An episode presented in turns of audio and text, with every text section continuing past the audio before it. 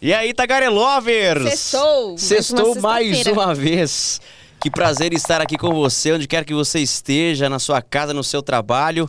Bora sextar com a gente. Bora, pega seu chá, seu café, acompanha com a gente que hoje tem uma resenha muito boa. Muito boa. E antes de começar, né, essa resenha com o nosso Tagaré Top de hoje, a gente vai pedir para que você faça o seguinte. Se inscreva, ativa o sininho, deixa seu like, comenta, dá seu feedback, vê se a gente tá indo bem, se não tiver também pode falar. Que a gente tá aqui pra melhorar, né, amor? É isso Segunda aí. temporada, mais, mais um papo, mês de novembro, e mês de novembro é um mês especial. É um mês importante, um mês de uma discussão muito interessante, que é o assunto do nosso podcast de hoje, do nosso Tagarelando. Mas antes eu queria mandar um abraço, sabe para quem? Pra ele. Pro Brabo!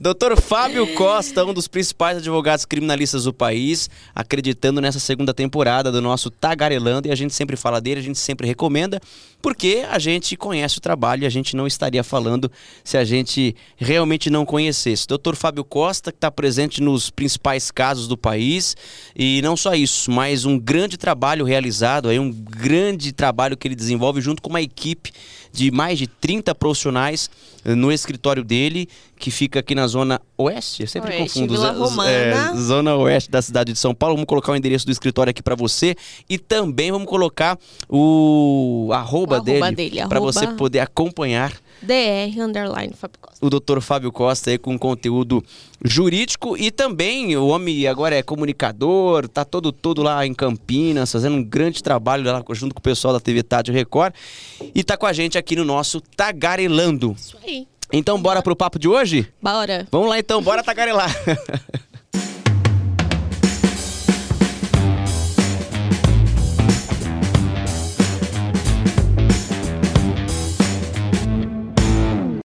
Olha, talvez você não saiba, mas no Brasil, pelo menos algumas eh, estimativas dizem que cerca de 17 milhões de brasileiros têm diabetes. Aliás, eu acho que esse número pode ser até maior porque muita gente não sabe que tem diabetes. Exatamente. E nós estamos num mês importante, nós estamos numa semana importante que se comemora o Dia Mundial. Aliás, eu eu não diria comemora, mas faz uma lembrança do Dia Mundial de Combate ao Diabetes.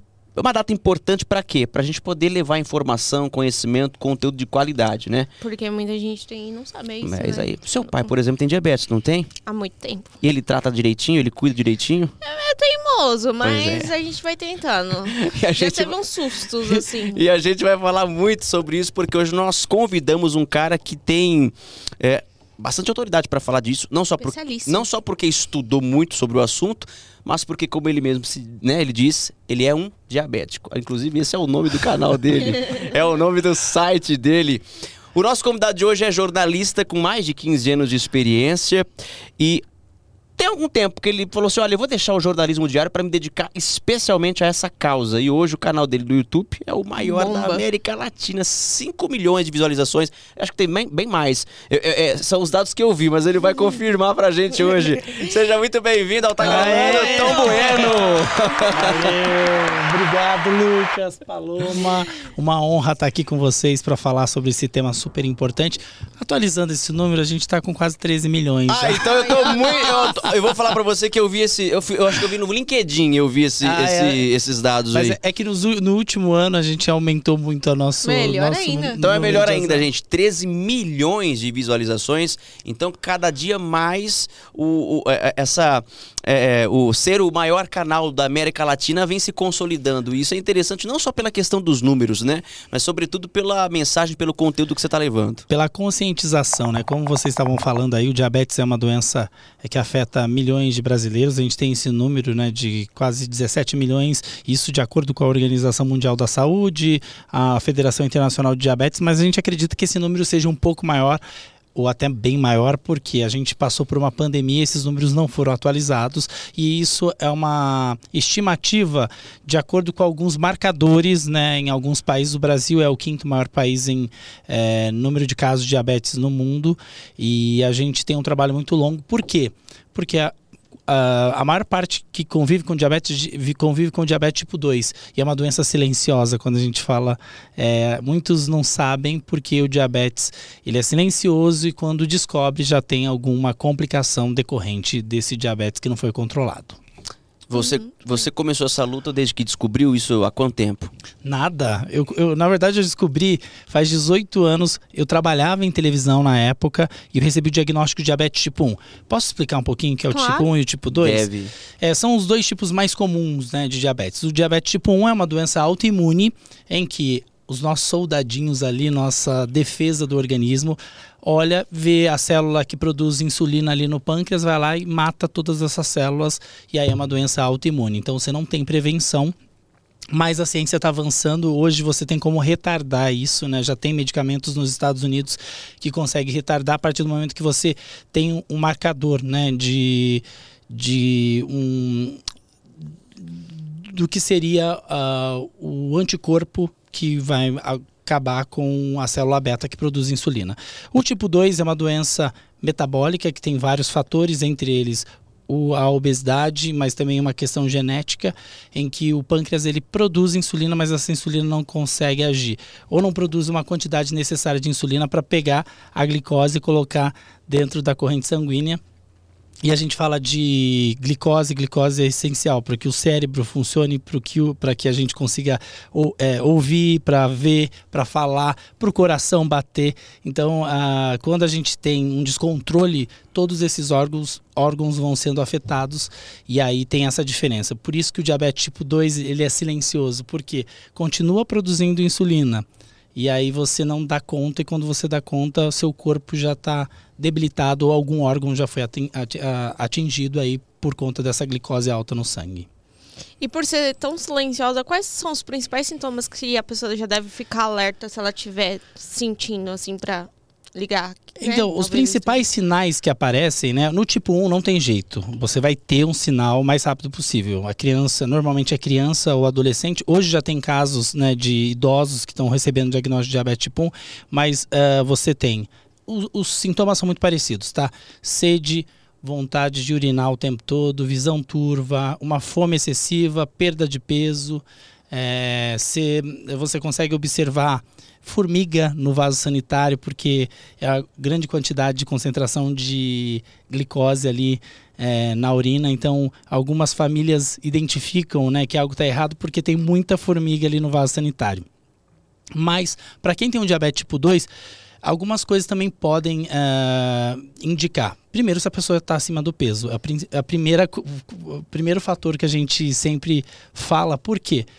9 em cada 10 pessoas com diabetes tipo 2 está acima do peso. Então, sabe aquela gordurinha abdominal? Uhum. Então, aquilo ali tem que ser investigado porque a pessoa tem um risco aumentado de desenvolver diabetes. Tem casos de diabetes na família? É um sinal também que ah, ela tem uma questão genética que pode facilitar. Mudanças de hábitos de vida acabam ah, prevenindo e até evitando ou postergando o diagnóstico de diabetes tipo 2. Mas esses sintomas que eu disse, eles são muito comuns. Normalmente eles aparecem quando a pessoa está com um nível de glicose muito alta durante muito tempo, no caso do diabetes tipo 2. Quando eu falo tipo 2, gente, é 90% da população com diabetes. Então, o restante é uma população menor. Por isso que a gente fala que eh, identificar o quanto antes e tratar é o melhor caminho, porque aí você vai conseguir ter uma qualidade de vida melhor. Porque o grande problema do diabetes é o seguinte: você não sente nada. Mas aí, de repente, você começa a perder a visão, é, você começa a ter problemas nos rins, o coração é o principal órgão afetado aí, então é a principal causa de infarto, derrame. Então, é, a gente está falando das complicações, né? Eu não quero assustar ninguém, mas assim, elas podem ser prevenidas porque é, o diabetes ele tem tratamento. E o problema é, às vezes as pessoas recebem um diagnóstico e não aderem ao tratamento. Aí é uma outra questão, né? E, e o meu objetivo, quando eu criei o canal, na verdade, foi para poder conscientizar a população, porque assim, todo mundo fala diabetes, todo mundo acha assim, diabetes é por conta de doce. Né? A gente tem o estigma de achar, ah, comeu muito doce. Come, come muito açúcar a pessoa que tem diabetes, né? Ex- exato. É o que a gente costuma pensar ou dizer. E, e é o que eu sempre tenho que desmistificar, porque no fundo é o seguinte: o açúcar, né, o, o alto consumo de açúcar, é, combinado com outros fatores né, de vida, o excesso né, de, de peso, o sedentarismo, a questão genética, o consumo não só de doce, né, de carboidrato simples, mas também de gordura, depende muito do que a pessoa consome, carboidrato em excesso também que leva ao ganho do peso e aí você acaba somando tudo isso, é um combo que faz com que a pessoa tenha é, a maior chance de desenvolver o diabetes. No diabetes tipo 1 não tem nem opção, né? Não é questão de comida, não, é, não tem nada relacionado. É a questão mesmo de uma doença autoimune em que o sistema de defesa olhou ali e falou: peraí, eu tenho que destruir essas células que produzem insulina porque elas são inimigas. E aí não tem muita alternativa. Mas no seu caso, como é que foi o diagnóstico? Você era bem jovenzinho, não que não seja hoje, mas você descobriu bem mais jovem. Obrigado pelo jovenzinho. É, não é? Você descobriu... Tô quase completando 40 já, então, viu? Bom, não parece, hein? Caramba, tá desde que eu te conheço você eu, tem essa cara, eu, pô. Eu, eu digo que a insulina faz bem pra vida, sabe? Ela conserva a gente. E você descobriu, você era bem mais jovem, e qual que foi o ponto de partida para essa descoberta? O que, que te levou ao diagnóstico? Então, na verdade, meu diagnóstico foi bem conturbado, porque para mim diabetes era uma doença de pessoas mais velhas, né? De pessoas com uma certa idade, depois de 50, 60 naquela época. Eu tinha 19, 20 anos na época. É, e eu comecei a apresentar alguns sintomas que eu não sabia que era de diabetes. Eu já trabalhava em televisão na época, é, eu estudava ainda, então minha vida era muito louca, eu não comia direito, estava num ritmo frenético assim. É, tem a questão da sexualidade também, que foi bem no período em que eu me descobri como homem gay, e aí lutava contra isso também, então era um estresse num conjunto todo ali. E eu comecei a emagrecer. Eu perdi 13 quilos em menos de dois meses. Associado também a muita sede, é, uma fome exagerada. Eu comia muito e perdia peso. Então não tinha muito, a balança não fechava. Eu ia ao banheiro várias vezes à noite, eu virava água, sabe, galão de água, galão mesmo. Uhum. Eu virava o galão de água porque eu, eu tava, tinha sede, não tinha é, aquela quantidade de copo, isso daqui não era o suficiente. Eu virava para ter aquela sensação de tô matando minha sede. E aí eu comecei a ter uma visão embaçada, eu não cons conseguia mais enxergar. Eu apresentava um quadro em Campinas e eu não lia mais o TP, né, o teleprompter, porque eu não conseguia enxergar. E eu não conseguia ver mais placa de carro quando eu estava dirigindo. Placa. E aí, é, teve um dia que eu fui, estava subindo o estúdio para ir, inclusive na, numa emissora de Campinas, eu, eu subi dois degraus, eu não consegui mais andar. Começou a me dar um cansaço muito grande e aí eu entrei em cetoacidose, né, que é quando o corpo começa a usar a gordura como fonte de energia, porque ele não consegue usar mais a glicose. Só que isso libera muitos radicais livres né, no organismo. E acabou que eu precisei ser internado, fiquei uns dias internado aí. E aí recebi o diagnóstico de diabetes, foi meio assustador assim. Porque para mim, eu não entendi o que era. Para mim era assim, ó, uma sentença de morte. Tó, você tem alguns dias de vida. E como eu tinha 20 anos e não era comum naquela época eh, pessoas mais velhas, assim, mais velhas que eu digo em relação a uma criança de 7, 8 anos que recebeu o diagnóstico de diabetes tipo 1, meu primeiro diagnóstico foi diabetes tipo 2, um diagnóstico errado. É, e eu comecei a tomar medicação, só que medica medicação não era o suficiente para mim, eu precisava de insulina. E aí eu fiz vários exames, depois de dois, três meses, aí sim eu comecei a fazer o tratamento correto. É, mas foi um desafio. Eu estou falando de uma pessoa que morava numa das, do, um, num, no principal estado do, do país, que eu digo em relação à, à economia, a desenvolvimento, né? A gente está uhum. falando de São Paulo. E aí eu comecei a entender que se eu passei por aquilo e trabalhando com informação como fonte, né, como ferramenta de trabalho, as pessoas que não vivem nessa realidade ou nessa minha bolha, elas tinham muito mais dificuldades para isso. Só que aí eu passei por várias fases até eu entender que eu precisava cuidar do diabetes. Teve a, a fase do medo, da revolta, não queria falar sobre o assunto, esconder, negligenciava, não aplicava insulina, não tratava como deveria, até que um certo período durante uma reportagem, eu fui fazer uma matéria sobre falta de insulina. É, e aí eu decidi mostrar o que era a importância da insulina na vida de uma pessoa. Porque quando ela chega lá para buscar e não tem, é como assim, seu pâncreas está funcionando aí. Ele não parou de funcionar. É, se você se você comer qualquer coisa, ele vai estar tá liberando ali sua insulina. Mas eu não tenho essa opção. Eu preciso dessa insulina. Se eu não tiver, eu, eu, eu não vivo muito tempo. É uhum. É pouca, pouco período mesmo de, de sobrevivência sem insulina. É tipo bombinha para quem tem asma, né? Exato, exato. É.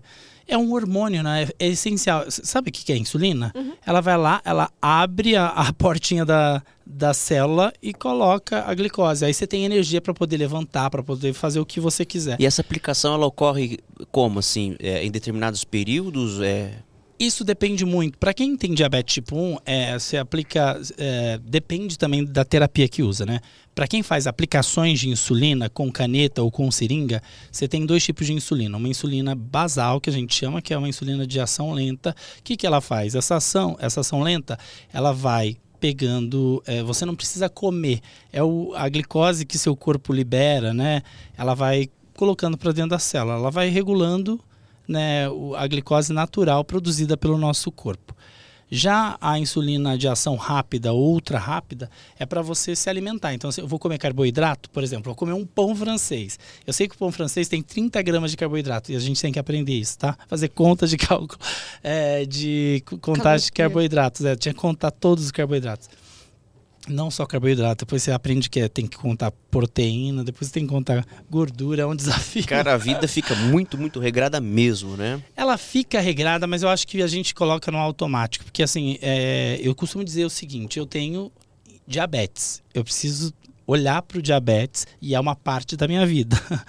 Outras pessoas têm outros problemas, né? Não sei se de saúde, outras questões que elas precisam dar atenção. Então, na verdade, a gente se adapta. É difícil? Não, é difícil. Tem dia que você tá de saco cheio, porque você tem que aplicar insulina, tem que monitorar a glicose. Hoje a gente tem um sensor de glicose que ajuda muito, é só passar o celular ou o aparelhinho, você mede. Mas assim, quando eu, quando eu, quando eu recebi o diagnóstico de diabetes, eu tinha que furar o dedo várias vezes.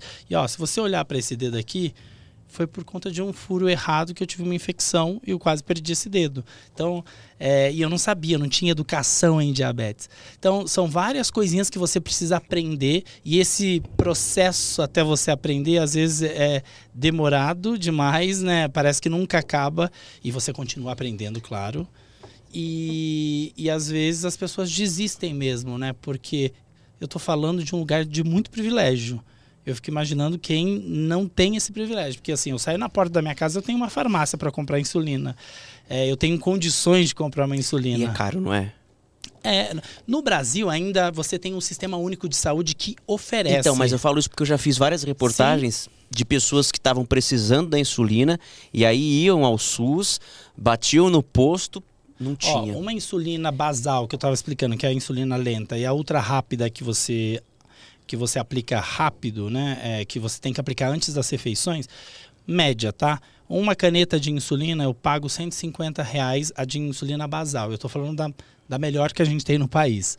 E aí você uh, vai para a insulina ultra rápida, que é a melhor que tem também no Brasil, que começa a agir em 5 minutos, custa cada caneta 47, 45 reais em média. Então, né? você imagina isso para uma pessoa que. Para um pai de família que ganha um salário mínimo, um salário mínimo, isso não, não, não tem. Já fiz várias vezes, cara, faltando no SUS e realmente é desesperador, assim, a, o depoimento das pessoas, porque é isso que você falou. É a sobrevida da pessoa, porque não é? Se você fica Sim. muito tempo sem, é o que você falou. Poxa, eu posso. Não tem, não tem opção. É. não tem opção de dizer assim, ó, espera aí um pouquinho que eu vou. Ah, hoje é, não dá para aplicar, é, não. não. Amanhã dá. eu aplico, né? Não tem isso. E, e, e quando você olha para isso, você fala assim. É a, a maior. A, é imbecil demais quem acha que faltar insulina é normal, assim, e que, ah, tudo bem faltar. Porque a complicação de um diabetes mal controlado, ele custa muito mais caro.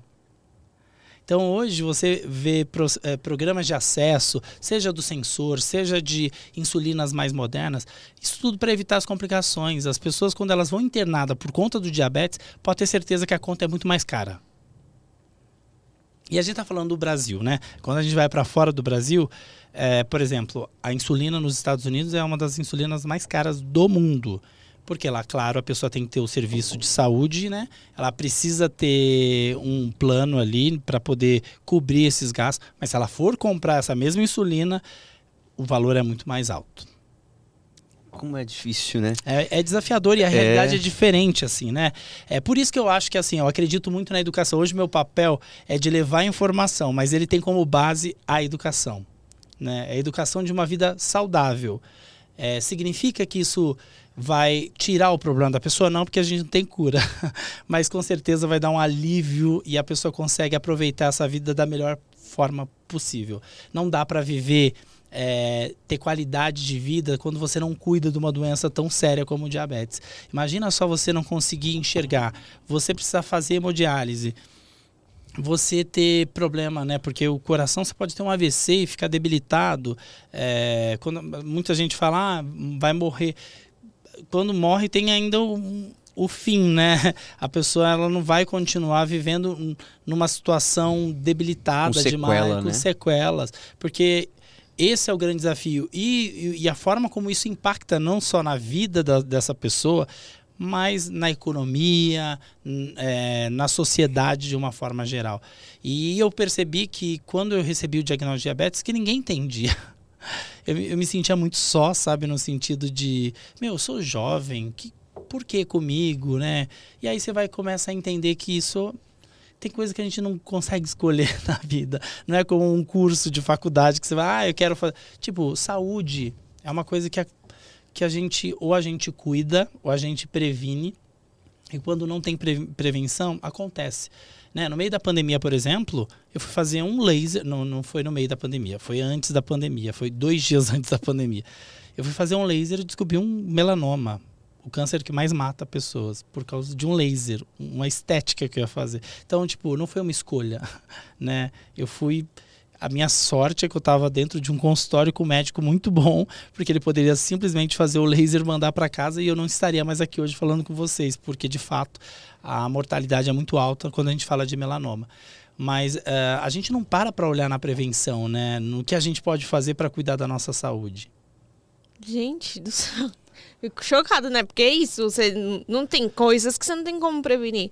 Mas eu tava falando das sequelas, é, é real. Assim, meu pai tem diabetes há muito tempo e eu não sei nem te falar se é tipo 1, tipo 2. Não, tipo 2, com certeza. Como deve ser, porque ele já usou insulina e tudo mais. E meu pai tem que fazer uma cirurgia de trombose porque, por causa disso. E ele toma anti, anticoagulante até hoje. E é vitalício, assim, porque por causa da diabetes. E é uma diabetes mal curada. Meu pai é assim. Meu pai é um senhor de 62 anos, teimoso, que mora sozinho. Então, assim, não, a gente não consegue, né? Tá ali todo dia monitorando. Então, assim, eu, eu que tenho que falar, pai, você tá tomando seu remédio e tudo mais, mas é, é muita distância. E quando meu pai foi internado, e aí tava com essa suspeita de AVC, e aí porque ele paralisou um lado inteiro dele e aí começou a perna dele inchou e falou seu pai vai ter que fazer cirurgia eu gelei é, é muito susto assim para quem não estava esperando porque quando é isso acho que diabetes é só só, né? Só a diabetes, a falta da, da insulina. E é, é, agrava muito mais e quando você passa isso na sua família, quando você vive ali, que você começa a entender a gravidade. Então, assim, algumas coisas bestas que você acha assim, e que isso também acho que vale de informação, que não é só o comer açúcar. Meu pai nunca foi de comer muito doce, mas é carboidrato, é sedentarismo, é falta de cuidar. Então, assim, é exatamente falta de conhecimento, que eu acho que falta eh, na maioria da, da, da sociedade porque as pessoas não sabem a gravidade que é a diabetes. É que a gente fala assim, açúcar no sangue, a gente a, a, associa com açúcar que a gente vê no pote, né? É isso. E que a gente e não é a mesma coisa. É óbvio que aquele açúcar faz parte do carboidrato. Mas não é só. Não é só aquilo, né? Na verdade, e às vezes aquele açúcar que a gente vê no pote, ela salva a minha vida, porque se eu tiver uma glicose baixa, isso ninguém explica também, tá? Dificilmente alguém explica que assim, ó, você tem diabetes, sua glicose está alta, mas ela também não pode ficar muito baixa, porque se ela ficar baixa, você vai os seus órgãos vão começar a parar de funcionar. E já aconteceu isso comigo, porque eu achava que, ah, bom, minha glicose é alta. Então, quanto menos eu tiver de glicose no sangue, melhor é. Só que na hora que chega abaixo de 70, você começa a ter a sensação de morte. E assim, muita É o gente... meio termo, né? 880. é, tipo, a sensação que você come até o, o reboco da parede se deixar. Por quê? Porque seu corpo está pedindo glicose, energia, senão o cérebro para de funcionar, eu já aconteceu comigo de eu perder a visão temporariamente, porque eu tive uma crise de Mas hipoglicemia. deve ser um desespero. É um desespero. Então você sempre tem que andar com um docinho, uma bala. Ah, por isso que tem aqui, ó. já tem umas balinhas aqui. Umas ó. balinhas aí. Não, mas Se precisar, Mas é sim, mas Mas é isso. Quando a informação é passada de forma errada, o que, que acontece? A pessoa nunca vai querer colocar açúcar na boca. E ela Exato. tem uma hipoglicemia, o que, que você faz? Você precisa de açúcar para colocar, né? E o açúcar mais simples que você tiver. É um refrigerante com açúcar? É um refrigerante com açúcar. Eu tô batendo aqui, né? Desculpa. É, é uma água com açúcar, é um suco de laranja. É, é o que tiver para poder trazer essa pessoa é, para ficar bem e estável. Porque quando ela fica numa hipoglicemia, hipoglicemia é algo sério. A hipoglicemia ela pode trazer sequelas e levar a pessoa à morte em questão, em questão de minutos e horas. Diferentemente da glicose alta, que ela vai destruindo você aos poucos, poucos. né? É por isso que é tão importante compartilhar uma informação correta, porque tem gente que é assim, tá, eu tenho diabetes, eu nunca vou colocar mais açúcar na boca, mas aí tem uma hipoglicemia, faz o quê? Não, então, e aí eu acho que é interessante você falar também que alguns alimentos óbvios que você tem que tentar evitar, tipo com açúcar, mas também tem os com muito carboidratos. Então eu queria que você fizesse até uma, uma listinha assim dos principais alimentos assim que você tem que evitar, sem ser só o doce, que as pessoas acham que tirou o doce, beleza, eu tô vivendo. Você sabe que eu faço, tenho lá no meu canal, eu ensino as pessoas a comerem, né? Fast food, pizza, cachorro quente quando tem diabetes. Mas por quê? Porque as pessoas elas não vão deixar de comer. Né? É igual falar de bebida alcoólica. A gente não, não explica muito sobre bebida alcoólica. As pessoas continuam bebendo, só que elas bebem sem saber o que pode acontecer. Por isso que eu tento trazer essa informação. Beleza, você vai beber, você sabe o que vai acontecer? Vai aumentar o risco de hiperglicemia, em seguida de hipoglicemia. Se você ficar sem comer, o seu, a, a chance de hipoglicemia é muito maior e aí esse risco é, é muito grande. Quando você estiver bebendo, você precisa comer alguma coisa. É, não deixe de comer enquanto você bebe, porque isso vai fazer a diferença. Pode beber todos os dias, não é o recomendado para ninguém. Pra ninguém. Pra ninguém, independente de ter ou não diabetes. Não, chutar o balde, não. Ninguém, fa- ninguém recomenda chutar o balde e beber é, tudo e dar um PT. Isso não é recomendado por ninguém. Agora, ah, quando a gente vai falar de alimento, né, não dá para comer todos os dias, né? é, hambúrguer todos os dias, batata frita todos os dias. Porque além da pizza, cachorro quente, já falei, é, esses alimentos que na verdade eles, eles não têm muitos nutrientes, na Quase verdade. nada, né? É, ele- Eles só são saborosos. eles são saborosos. Assim, ele, ele tem alto índice glicêmico, né? No caso, é, aliás, muito carboidrato combinado com muita gordura. Uma combinação que não é muito legal e não faz parte da rotina de alimentar de ninguém. Porque você ganha peso, com ganho de peso você tem resistência insulínica. Isso serve para qualquer um, para o tipo 1, para o tipo 2. Aumenta a chance de você ter outros problemas em decorrência Gordura é colesterol puro. Pois é, e, a- e a gordura dá um trabalho danado para você controlar a glicose, porque parte da gordura vira glicose. A parte da gordura que você está consumindo ali, ah, eu estou comendo só carne. Parte daquilo vai virar glicose. O álcool porque também vira açúcar, né? Que falam não, isso. uma- é, dependendo do tipo de álcool, sim. Mas sabe o que acontece com o álcool? O mecanismo eu vou explicar de uma forma simples. Eu não sou médico, mas eu vou explicar porque eu já entrevistei muitos. O fígado ele produz glicose para ficar controlando no, ah, no sangue. Quando você consome álcool, o que ele faz? Ele para de produzir glicose porque ele vai metabolizar o álcool. Ou seja, você fica sem a liberação de glicose. Sem a liberação de glicose, se você não come, seu corpo em algum momento vai ter hipoglicemia. E aí você tendo hipoglicemia. Por isso que fala, não dá para perder a consciência. Porque se você perde a consciência, você não toma decisão. E doença crônica não dá para você não ter. é, é, tomar, é, tomar essa, não deixar, deixar de tomar uma decisão caso ela esteja alta, ca- caso ela esteja baixo. Então, é, Tentação pra saber o que tu fazer. é, não, você se perguntar para mim, ah, mas você nunca bebe? Claro que eu bebo. Mas assim, não bebo todos os dias, não é todas as semanas. E assim, se eu bebo, eu tenho algumas estratégias que funcionam comigo Sim. e, e- e com quem está ao meu redor. Hoje você bebe com, a- com- Na verdade, é assim, eu hoje nunca bebi, na verdade. Mas assim, se for beber, hoje você vai beber com uma consciência maior. E se você for comer, também vai comer com uma consciência muito maior. A pandemia me levou mais pro álcool. Eu não, não bebi até então. Acho que essa coisa da gente ficar Em, em, casa, sem nada isso fazer. abriu e não só isso, né? Até mesmo compulsão alimentar eu tive durante a pandemia. Sério. Eu comia, eu comprava um bolo, eu comia esse bolo inteiro, e glicose alta, e ganho de peso. É, é uma questão A psicológica. pandemia foi um grande desafio pra você, então, nessa sua luta também. Imagino. É, sim, muito, não só para mim, mas também para todas as pessoas que convivem com diabetes e outras pessoas que acabaram desenvolvendo Algumas diabetes. doenças como diabetes, como né? diabetes por conta desse consumo, né? Porque a gente passou a olhar para saúde mental de outra forma. Porque de fato você tem que estar bem psicologicamente.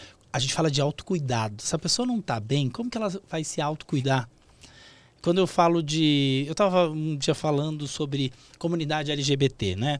É, sobre o, o processo de, de conviver com a homofobia, com o preconceito. Se a pessoa ela não consegue nem ser quem ela é, como que ela vai cuidar de uma doença que ela tem? né? Exato. Como que a pessoa que está sendo pressionada vive com medo, vive é, sofrendo todos os tipos de violência e ela não consegue se libertar disso, como que ela vai cuidar de uma doença crônica quando ela tem uma doença crônica? Se o básico né, de existência e sobrevivência ela não está conseguindo lidar, a, a doença crônica passa a ser coadjuvante, né? Não ela não vai conseguir controlar. A gente está falando de autocuidado, por isso que autocuidado é tão importante a gente é, falar, porque o autocuidado ele também depende não só da pessoa, mas de toda a rede de apoio que essa pessoa tem, da forma como essa pessoa é acolhida dentro de uma sociedade, seja no ambiente de trabalho, seja no ambiente escolar, entre amigos, social, tudo, né? Tudo faz parte aí e vai é, impactar na forma como essa pessoa vai aderir ao tratamento e se cuidar. Ô Tom, mas ainda sobre os alimentos, então, você diz que ensina as pessoas a comerem, inclusive esse Eu... tipo de coisa, mas de forma mais consciente. O que que, sei lá, tem alguma coisa, igual a Paloma perguntou, que não pode estar na sua lista?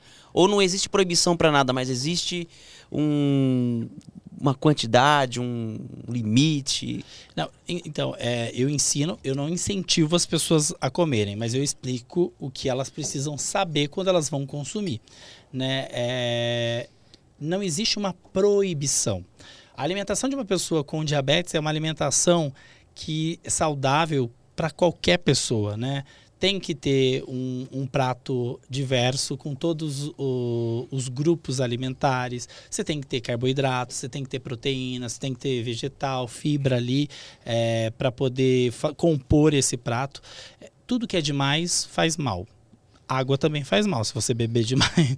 Então, é entender que assim, a quantidade faz toda a diferença. E a forma como você coloca isso dentro da sua rotina, né?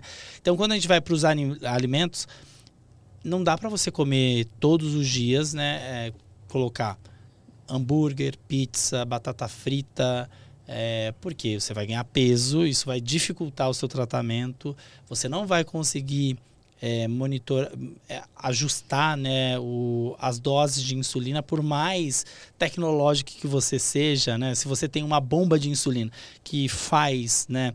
é, é, ela simula mais ou menos o que o seu pâncreas faz, mas você precisa é, também, em alguns momentos, intervir. Quando você tem essa tecnologia, eu estou falando para o tipo 1, tá? Porque o tipo 2, a, o esquema é outro. Né? O tipo 1, você precisa de insulina. Ou, então você faz contagem de carboidrato, aí você vê lá e aplica. O tipo 2, muitas das vezes, não tem essa intervenção. E aí ele tem que usar substituição. Então, por exemplo, vou comer não pode falar marca? Pode falar. McDonald's. Comprou um, um McDonald's um combo. Se você tem diabetes tipo 2, você vai querer comer o hambúrguer ou a batata?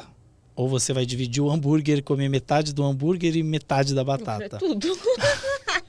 então, mas uma pessoa com diabetes tipo 2, o ideal é ela fazer substituições quando ela for consumir algo que vai fazer com que a glicose dela suba monitorar mais vezes né, a glicose. É, não tem alimento proibido. Tem alimento que a gente precisa tomar um cuidado maior. Alimento saudável, alimento nutritivo, ele faz bem para todo mundo, consumido de uma forma é, balanceada. Alimentos que são ricos, é, é, é hipercalóricos, com, com nível de, de carboidrato, gordura, isso tudo tem que ser consumido de com muita cautela. E álcool também, da mesma forma, não dá para colocar todos os dias para qualquer pessoa. Para quem tem diabetes, maior, maior ainda a indicação de um equilíbrio para manter essa glicose, porque em algum momento vai sair. Se você perguntar para mim assim, você come de tudo? Eu como, mas tem coisas que eu como e eu sei que não vai dar certo. Então, por exemplo, ah, vou comer um pedaço de bolo. Não dá para saber como aquele bolo foi é, preparado. Uhum. Se for feito na minha casa, tudo bem, a chance é maior de eu acertar. Mas quando você come fora, não dá para saber como foi preparado esse alimento. Por isso que é importante a gente trabalhar com a educação para que as pessoas entendam que porque quando você restringe demais, em algum momento, você já ouviu aquele ditado? A restrição gera compulsão? Porque na hora que você escapa da bolha ali, você vai. Porque assim, eu escuto um monte de coisa na internet. Ah, porque você tem que fazer low carb? Porque você tem que é, tirar tal alimento da sua vida, é, não vou consumir mais carboidrato, vou consumir só é, proteína e, e, gordura. A minha pergunta sempre é assim: por quanto tempo essa pessoa vai aguentar viver consumindo só isso? A gente tem uma vida, a gente está falando de uma vida. Quanto... Que vai ter vontade, vai ver alguém comendo, vai dar vontade. É, ok. Se uma pessoa consegue aderir isso para o resto da vida, a gente está falando de uma pessoa, a gente não está falando de de 16 milhões, tá, no mundo são 537 milhões de pessoas com diabetes. Imagina quantas pessoas conseguem aderir. E eu, convivendo com diabetes há 18 anos, tem hora que é cansativo, sabe? Tem hora que eu acordo e falo assim, meu, eu só não queria pensar nesse diabetes. Sabe quanto tempo uma pessoa com diabetes tipo 1 pensa no diabetes por dia? Isso em estudo. Não faço ideia. Chuta. Quanto tempo? Do dia, 23 horas. ah, sei lá, metade do dia pelo menos. Cinco horas só de tomada de decisão. Do seu cinco horas corridas do seu dia, somando, você pensa no diabetes cinco horas. Você dorme oito horas. Então o restante que sobra, cinco você pensa no diabetes. É que fica automático, mas isso é cansativo. Claro que cansa. É, é muito cansativo. Porque não tem a ver. Quando eu estou aqui falando para vocês de complicações, não é algo tão simples para mim. Uhum. Eu falo, mas tem a ver sobre mim também. Porque assim, se eu não cuidar, eu, eu, a minha consequência é ter essas complicações. E também, você falou do lance de tomar decisões, por exemplo, você é convidado para uma festa, você é, vai festa na festa. Infantil, é, você vai na festa infantil, ou então você vai tem na estratégias festa... para isso. Ou então você vai no lá, você vai na Vila Madalena, lá vai, tem um monte de barzinho e tal. Beleza, você não é obrigado a beber, você não é obrigado a comer o doce na festa infantil, você não é obrigado a comer a comida gordurosa lá na Vila Madalena, mas é a tomada de decisão. Você vai na, no evento, você vai na festa, porque você é uma pessoa, né? Fazer o social, você tem que se divertir. Mas é isso, é muita tentação ao redor. Eu costumo dizer que o diabetes precisa se adaptar à minha vida. E não eu me adaptar à vida do diabetes, a rotina de cuidado, entendeu? Porque senão aí o fardo fica muito mais pesado. Então, por exemplo, eu vou para uma um barzinho na Vila Madalena e eu vou fazer algo para que aquilo não tenha um impacto tão grande na minha saúde. Tem dia que dá certo, tem dia que dá certo, tem dia que não dá certo.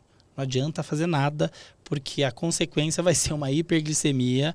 Só que, diferentemente de quando a gente é negligente, quando a gente sabe né, a importância de cuidar, eu vou ficar monitorando mais vezes, vou ver que ela está alta, vou fazer, tomar minha decisão de aplicar insulina para ela baixar. Se ela não baixar, vou beber mais água, vou fazer uma caminhada no outro dia para tentar melhorar. Eu só não posso uhum. deixar ela muito tempo alta.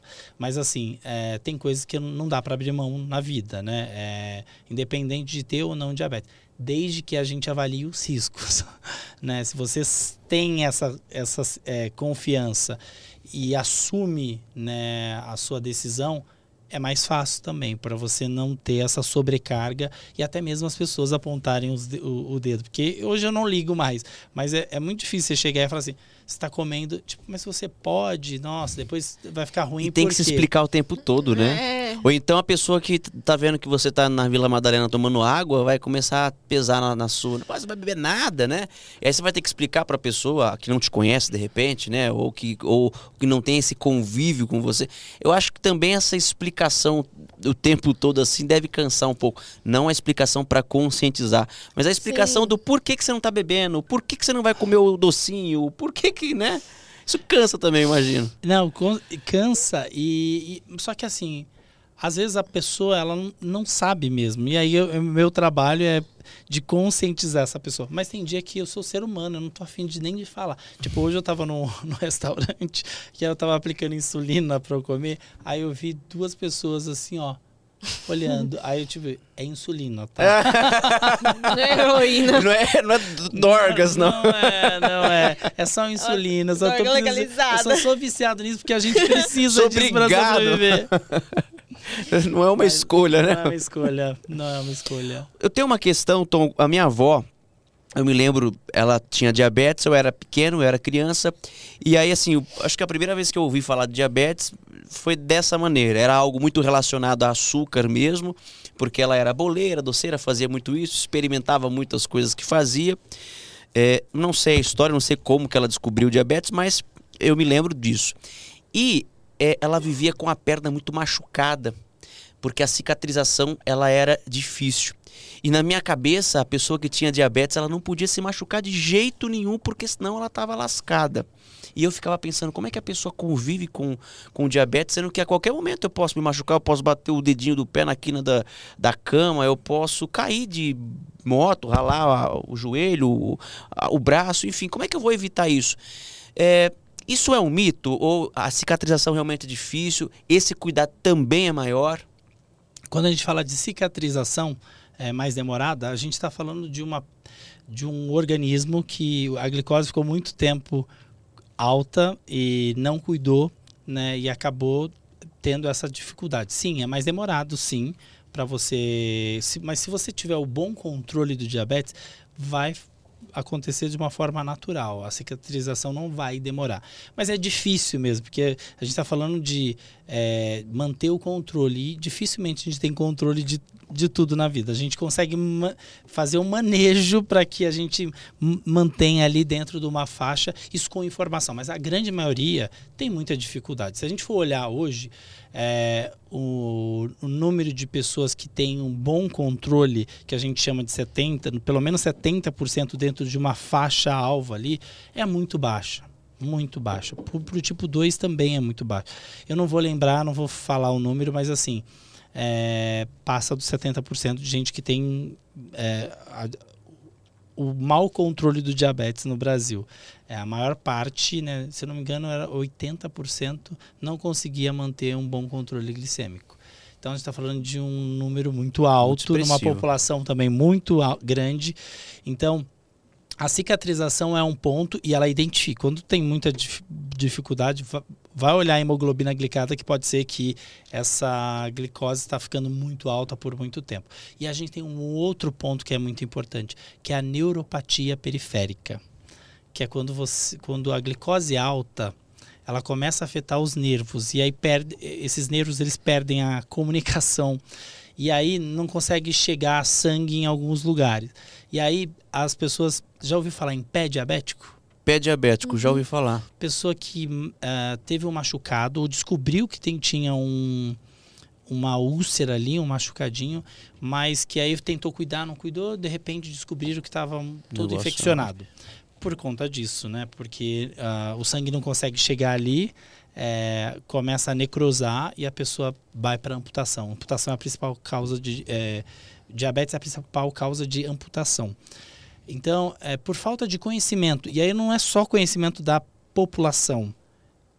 É falta de conhecimento de médicos também, dos profissionais de saúde, que às vezes entendem de diabetes o básico, né? Mas o, o diabetes é uma doença de base que está no posto de saúde. Então, o médico que está no posto de saúde, ele deveria saber pelo menos o básico de algumas coisas. Não estou generalizando, mas infelizmente é uma realidade muito comum das pessoas chegarem e não darem a atenção necessária. E Diagnóstico errado. né? é, diagnóstico errado, demorado, né? E aí acaba acontecendo, por exemplo, quando eu trabalhava na Record, tinha um, um, um auxiliar que o irmão, o irmão dele é gêmeo, o irmão dele tem diabetes também, e, e aí ele contou para mim que o irmão dele estava com machucado. Foi questão de três meses para o irmão dele fazer a amputação do, do pé. E aí depois é assim, é, você amputa, é, é meio trash esse assunto, sabe? Mas é que a gente precisa falar para as pessoas entenderem que assim, se você mantém o bom controle, se você faz o bom tratamento do diabetes, se você adere ao tratamento, você evita esse risco eh, que você corre no futuro de ter complicações por conta do diabetes. É muito importante a gente olhar para isso. Eu, por exemplo, eu vou dormir todos os dias, eu passo a mão no meu pé, eu olho para ver se não um machucado, eu, eu apalpo para ver, porque você vai perdendo a sensibilidade. Né, com o tempo, se você não cuida do diabetes. Então, assim, eu tô com 18 anos. Eu conheço gente que convive há 73 anos com diabetes e não tem, tem nada. Mas eu conheço gente que descobriu diabetes faz 5 anos e já tem tudo.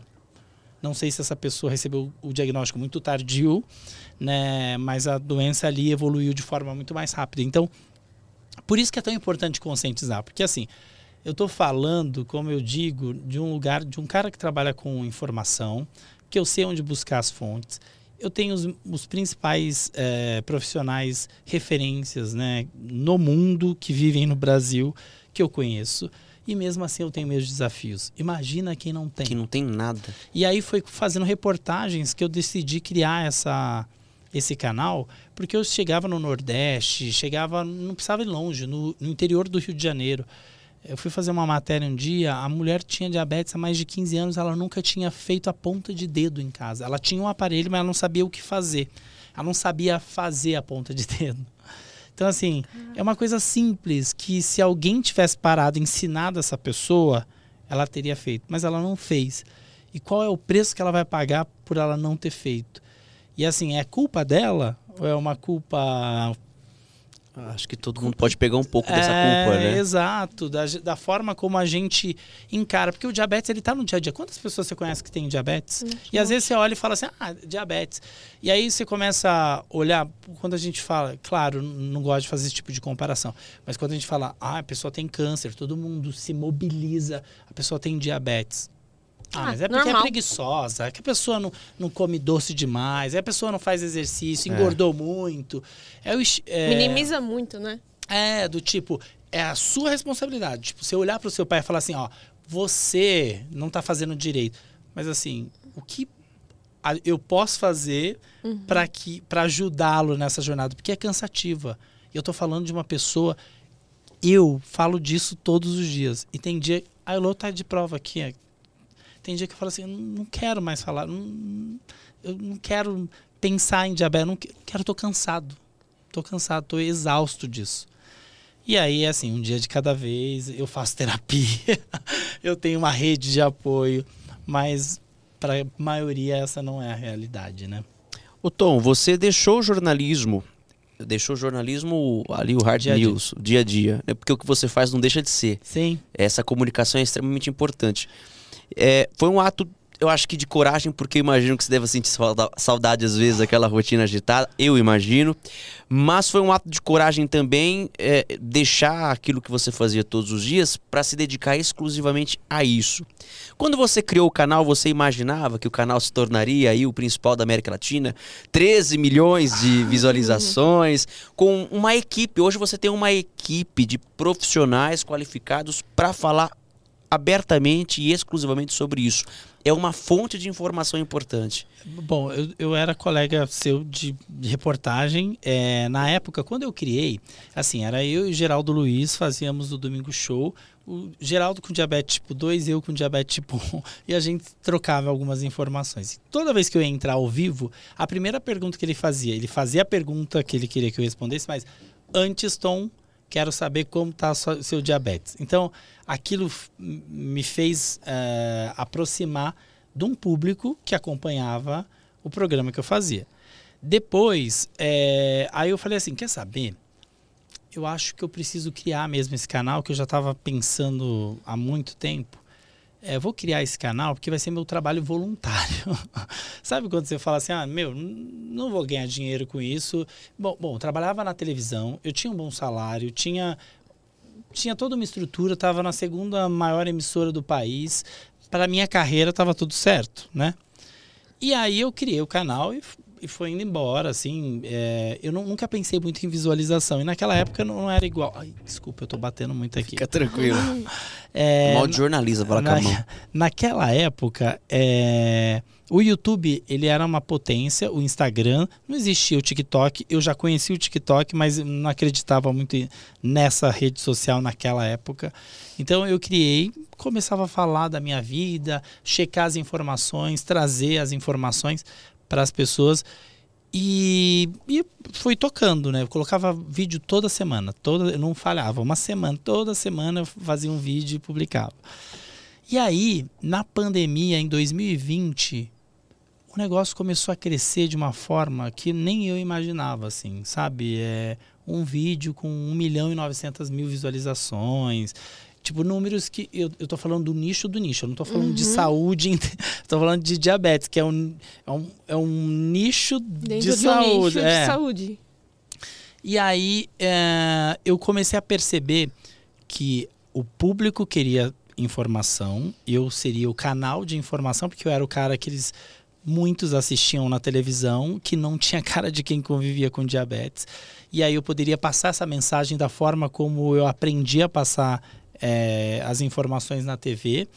Aí o que, que eu fiz? Eu comecei a, a, a, usar a mesma técnica, sabe aquela coisa, informação direta, objetiva, é, com fontes, ter, não muito não dava para a gente pegar um assunto e falar assim, vamos falar sobre retinopatia, que é do olho, e falar tipo de tudo que tem de retinopatia, porque as pessoas não conseguem assimilar. E rede social é bem isso mesmo, né? Uhum. E aí eu comecei a construir esse tipo de linguagem para falar com o público. As empresas começaram a me olhar como uma pessoa, peraí, ninguém se comunica com esse público. E eu comecei a apresentar lives comecei a fazer documentários e aí minha vida virou. Chegou uma hora que eu. É, eu lembro que em junho, julho de 2021 eu liguei para o meu diretor e falei assim: eu preciso de férias de 30 dias, eu preciso gravar dois, dois documentários, um em São Paulo e outro que eu vou rodar o Brasil. Preciso de 30 dias, você me dá? Me deu 30 dias. Na hora que eu voltei, eu falei: não dá mais para ficar não tenho mais. É, eu preciso me dedicar a isso. Eu, eu senti que era o momento, né?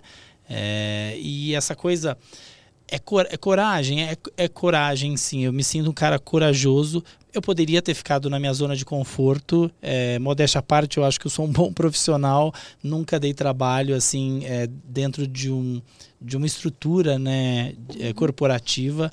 É, sou um cara super responsável é, fazia o que eu amava fazer, né? E eu faço o que eu amo fazer. Mas é, são escolhas na vida. Acho que naquele momento eu precisava me dedicar ao diabetes e fazer com que essa mensagem chegasse a cada vez mais pessoas. E deu certo. E precisa disso, né? Exato. Uma dúvida que eu sempre pesquiso no Google quando Vamos eu lá. vou escrever uma cabeça ou falar de alguma coisa. É o diabetes ou a diabetes? Isso é uma informação importante. eu acho porque todo mundo tem dúvida. É a diabetes ou o diabetes? O é. que, que você acha? Não sei, já ouvi falar que são os dois, que quando você vai falar a doença, então é a, mas que o certo é o. Já ouvi eu já falei tudo. das duas formas. Eu já escrevi de todo jeito. Tá, é, pode usar qualquer uma. No Brasil não tem diferença. Aí, obrigada, Google. É o diabetes tá ou a diabetes. A forma como só tem que seguir uma linha de raciocínio, né? Se você colocar a diabetes, vai ter que ser sempre o feminino. Mas é, eu, particularmente, eu trabalho mais com o artigo masculino, o diabetes. O diabetes. Oh. Ótimo isso. Bom, a gente está numa semana importante, que é o Dia Mundial do Combate ao Diabetes. Eu achei, eu achei muito importante você falar sobre isso e você fez uma correção que eu sempre faço em qualquer pessoa, inclusive em mim. Que a gente fala assim, é o dia de comemorar o Dia Mundial. Não dá para comemorar uma doença Exato. crônica que mata tanta Por gente. Por isso que eu parei na hora. É, mas falei, não, mas você, você falou direitinho. Porque assim, dia 14 de novembro é o Dia Mundial do Diabetes para a gente conscientizar Perfeito. sobre essa causa é, e levar informação. Por quê? Porque precisa de aderir ao tratamento e prevenir quem ainda tem chance de prevenir o diabetes. E mais do que isso, prevenir as complicações do diabetes. Porque se a pessoa já tem um diagnóstico, não tem muito o, o que, que fazer. Ela tem que. E quando a pessoa tem um diabetes e não cuida, ela vai ter complicações. Tem gente que já tem complicações logo de, de início do diagnóstico. Aí essas pessoas a gente tem que prevenir outras complicações, né? E fazer com que ela tenha qualidade de vida, porque não dá para viver, né? A gente está aqui nessa vida tão boa, passa tão rápido, a gente acha que não. A gente precisa aproveitar da melhor forma possível essa vida. Não é possível que uma doença crônica vai fazer com que eu não viva isso e não tenha essa experiência de curtir a vida. O diabetes é apenas uma parte da minha vida.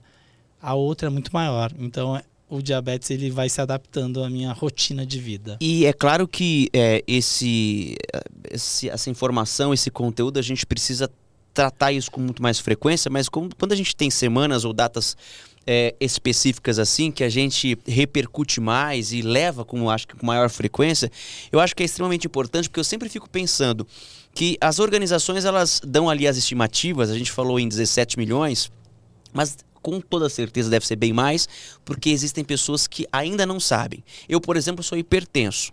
E é uma doença silenciosa. Eu descobri ali por um acaso. Você tem gente na sua família com hipertensão? A minha mãe. Sim. E é exatamente isso, porque às vezes a pessoa tem predisposição a diabetes ou ao diabetes e negligencia, como você disse. Porque tem preguiça de ir ao médico, porque não quer fazer o check-up para saber porque como tem é medo de descobrir. tem medo de descobrir. Então, assim, eu acho que é extremamente importante. Quando a gente pensou num episódio para falar sobre isso, é porque esse tipo de conteúdo é o que você tem que mandar no grupo da tua família, que não é fake news. Exato. Que é que você tem que mandar no, no para quem tem diabetes, inclusive. Nossa, você está tocando. Eu sei que a gente precisa encerrar, mas a fake news É isso. é um problema na nossa, na nossa sociedade quando fala de diabetes. Toda semana a gente recebe uma imagem minha falando de um de um produto milagroso que cura o diabetes. Não existe produto milagroso. Não tem chá, não O tem. diabetes não tem cura. Pronto. O diabetes tipo 2 pode ter remissão. Sabe o que é remissão? O diabetes ali dormidinho, os seus níveis de glicose tudo certinho, é como se você não tivesse mesmo diabetes. Mas para você ter essa remissão, tem alguns fatores.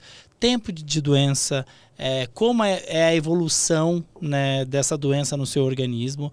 Quanto mais rápido, mais, maior a chance de você eh, ter essa remissão, mas você precisa mudar o seu, o seu estilo de vida, você tem que emagrecer, né, perder peso, você tem que se alimentar direito, praticar atividade física.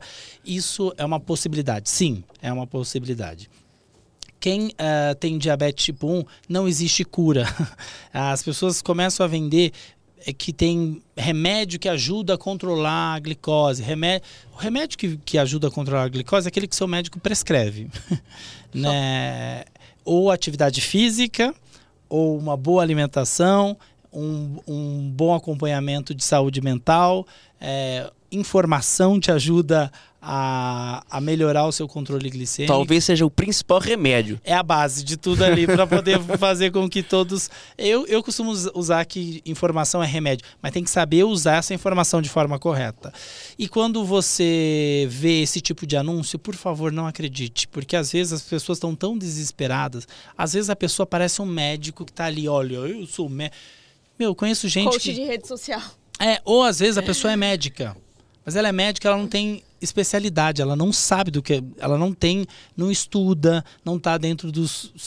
Eu estava no Congresso Europeu de Diabetes. Quem estuda diabetes, estuda diabetes o tempo todo. Você fala de tudo. Você chega lá, fala assim, até do leite é, de vaca eles estão estudando para ver a relação com diabetes. Eles falam da saúde bucal com diabetes. Tipo, eles estudam tudo, absolutamente tudo. Então não dá para uma pessoa que não tem né, embasamento científico chegar aqui e falar assim, olha, beba essa água, porque essa água vai ajudar você a controlar a glicose. Essa pessoa só quer seu dinheiro. Exatamente. Essa pessoa só quer o seu dinheiro, nada mais. É isso. Eu Só vou pedir uma última coisa. Eu quero que você, nesse mês, você faça, dê uma mensagem na sua câmera fechada para quem acabou de descobrir a diabetes, está desesperado, está pensando que vai morrer amanhã e está precisando de uma motivação. Vamos lá então, quem recebeu o diagnóstico de diabetes? Sei que é difícil, a gente fica abatido, achando que o, a vida tá por um fio, né? Mas existe vida após um diagnóstico, seja ele de diabetes ou qualquer outra doença que tem tratamento e controle. O diabetes é uma doença que tem controle, a gente tem é, um aparato aí, né, de possibilidade de tratar o diabetes. Claro que cada uma depende da realidade em que você vive, mas eh, a, a partir do momento que você tem informação, você ganha liberdade para poder viver e ter qualidade de vida. E aí você entende que assim as nossas escolhas são importantes e as nossas decisões são necessárias a todo momento, né, inconsciente ou consciente, para que a gente mantenha o bom controle do diabetes. É, quando já tem o diagnóstico, antes de parar qualquer medicamento ou deixar de fazer algo prescrito, converse com seu médico. Não deixe de tomar sua medicação, não deixe de praticar atividade física, não acredite num chá milagroso. É, o chá é ótimo mesmo, né? Ótimo para deixar você calmo, para hidratar, mas é, se não existe estudo científico que prove isso, é a mesma coisa de tomar detergente e achar que detergente também faz bem. Não estou incentivando ninguém a tomar detergente, mas eu só estou dizendo que assim, qualquer um pode dizer qualquer coisa para você, mas é a sua saúde que está correndo risco. Arrasou. Posso falar? O quê? Ah, rapidinho, viu, Eric, do seu pai? Porque o Tom tocou nesse ponto de que não pare de tomar medicamento por conta. O pai dela, uma vez, ela vai contar melhor. Parou de tomar o medicamento X, ela, foi, ela O, falou. tio- o anticoagulante. Mas ótimo vocês tocarem nesse É. assunto. Você sabe por quê? Porque isso é mais comum do que Mas, se mas imagina. aí, aí ela, ela falou assim: pai, o senhor tá tomando o remédio tal? Ah, não tô não, filha, não tô não. Mas por que não, pai? Porque eu já tô melhor. Pai, mas você tava melhor porque tava tomando Não, eu remédio. tô bem. Eu falei assim, sim, porque você tá tomando remédio, por isso que tá bem. Vai continuar. É isso. É, importante falar disso muito, gente. É muito comum isso acontecer. As pessoas. Minha mãe tem pré-diabetes. Ela também toma medicamento.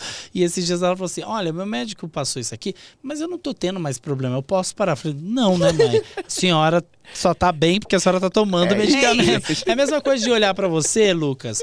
Você tem hipertensão. Tenho. É E tomo remédio. Bom, e as- é, foi uma questão para eu acredito que é uma questão muito genética, muito Genética. forte. E tem isso que a gente herda da nossa família, não tem muito Dinheiro não, mas. Boletos e pressão Doen- alta. Doenças acabam vindo né, no combo comprado. Mas aí quando você olha pra você assim é, e fala, bom, mas o cara, cara é um cara que se cuida, é um cara que tem informação, Informa. ele não é um cara sedentário, dá pra ver que não é um cara sedentário.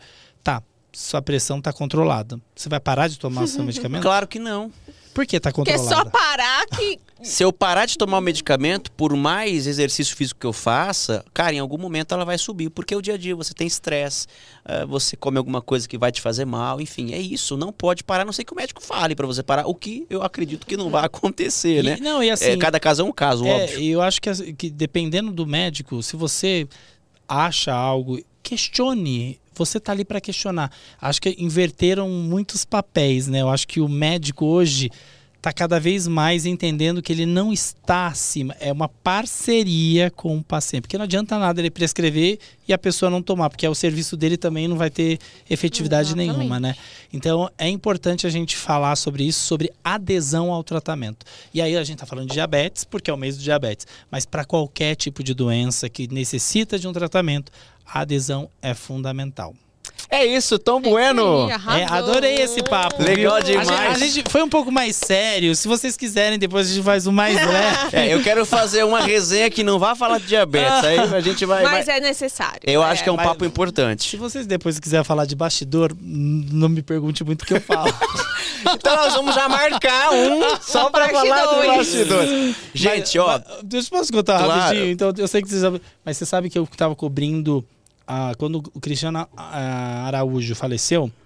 Eu saí de São Paulo, fui correndo para Goiânia para fazer essa cobertura. Eu estava no ginásio fazendo uma entrada ao vivo. O o caixão tinha acabado de chegar, eu tive uma hipoglicemia no meio da cobertura. E eu tava com um cinegrafista que nunca tinha me visto na vida. Era a primeira vez que a gente estava trabalhando. Ele viu que eu tava passando mal, instintivamente ele pegou um refrigerante e falou assim: toma. Depois que ele- a gente saiu, ele falou assim: como você soube? Ele falou assim: nitidamente você estava apagando, pálido, e eu já vi situações como essa a acontecer. Então, eu tipo, eu nem sabia que você tinha diabetes, eu só sei que você estava muito mal.